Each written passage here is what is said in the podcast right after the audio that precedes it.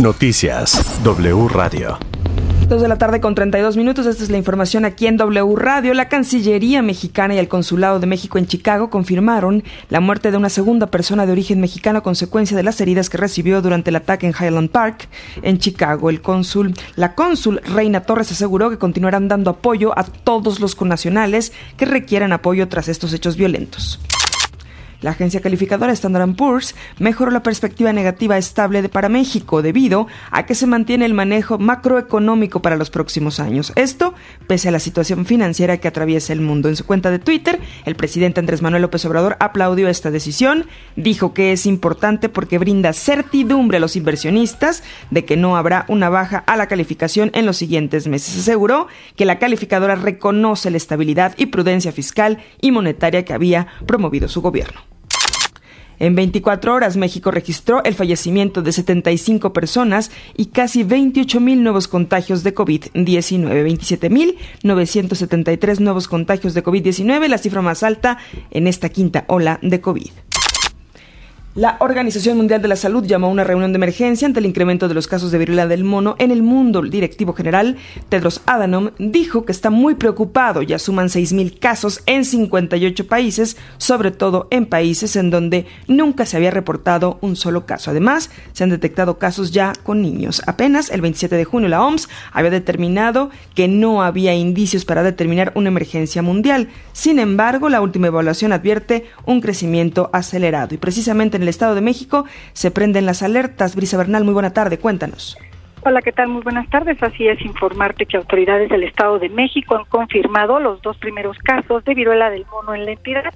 Se trata de dos hombres de 30 y 41 años, uno de ellos con antecedentes de un viaje internacional. Decirte que los afectados viven en los municipios de Chimalhuacán y Zumpango y son reportados como estables hasta el momento. Decirte que un primer caso se trata de un hombre de 30 años quien viajó a Australia teniendo contacto con dos personas durante su viaje. De igual forma, en el segundo caso es un paciente de 41 años quien además tiene un diagnóstico de VIH y como antecedentes en Quintana Roo, donde se habría contagiado. Este fue diagnosticado en la Ciudad de México, aunque por residir actualmente en la entidad fue notificado este caso al sistema estatal de salud. Finalmente decirte que bueno, ambos están siendo vigilados en la parte clínica desde el inicio de los síntomas, desde el momento en que fueron captados en el sistema de salud. Finalmente también comentarte que bueno, eh, se está dando un seguimiento a los contactos de ambos pacientes y todos hasta el momento han dado negativos. La información que tenemos desde el Estado de México. Muy buenas tardes. Muy buena tarde, Brisa.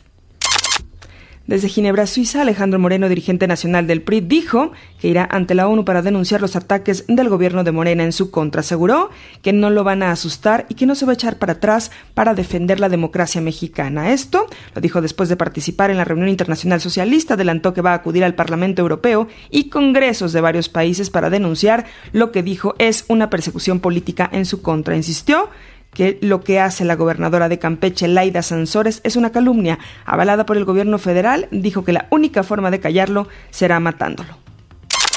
En W Radio, el consejero del INE, Ciro Murayama, dijo que es importante frenar los actos adelantados de campaña. Lo que estamos viendo es un intento de obtener una ventaja indebida arrancando la carta antes de tiempo. Dijo que ha sido clara la violación a la ley electoral tiene como antecedentes el desacato, eh, por ejemplo, a propósito de todas las medidas que se emitieron en la revocación de mandato, cuando vimos pues un activismo eh, político de quien expresamente lo tenía prohibido para hacerlo. Eh, quien va a imponer las sanciones, en todo caso, es el Tribunal Electoral y yo esperaría pues que no se empiece a deteriorar la vida política con estos actos eh, anticipados de proselitismo.